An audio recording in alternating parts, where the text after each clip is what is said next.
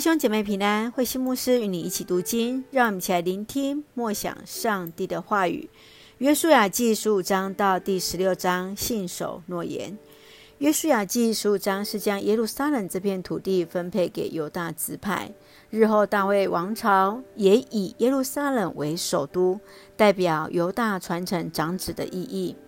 十六章到第十七章，约瑟两个儿子以法莲和玛拉西两个支派所分配的土地，他们被认为是雅各的儿子，是因为过去约瑟保留了家族生命的延续，因此约瑟他的名字没有在这边，而是用他两个儿子，也就是他一个人拿到了两个支派的土地。继续，让我们来看这段经文与默想。请我们一起来看第十五章第十九节。他说：“请给我一件礼物，我要一些水泉，因为你给我的土地是干地。”于是迦勒把上泉下泉都给了他。这个他是谁呢？这个他就是押撒。迦勒以他的女儿押撒为条件，真人要攻下基列西弗城。俄陀涅攻下了那城，并且让押撒要求。他要有那水泉的土地，加勒就把那上泉下泉都给了他。押撒是有智慧的，因为他取取得的泉水就是那上好的嫁妆。加勒他也信守他的诺言，除了将女儿嫁给厄陀涅，更给予女儿和女婿珍贵的水泉作为一个祝福。你可否记得自己曾所许的一个诺言？你有没有遵守自己所说的话呢？愿上帝让我们能够谨慎我们所说的话。当我们说出一个承诺，我们就要做到哦。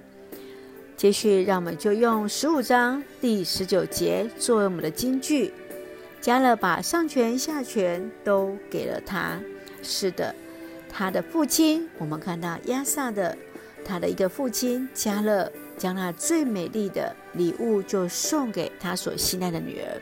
这不仅仅是他是一个守诺言的人，他更是一个爱女儿的父亲啊！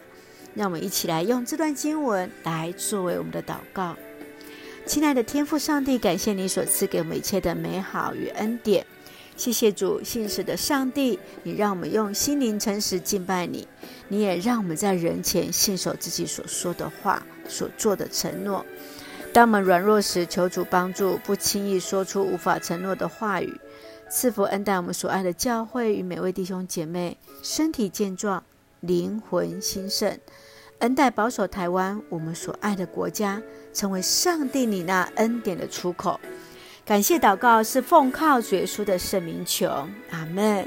愿上帝纪念他所给予我们的、呃、祝福。也让我们也能够信守我们自己所说的话语，成为众人的祝福。愿上帝的平安与你同在，大家平安。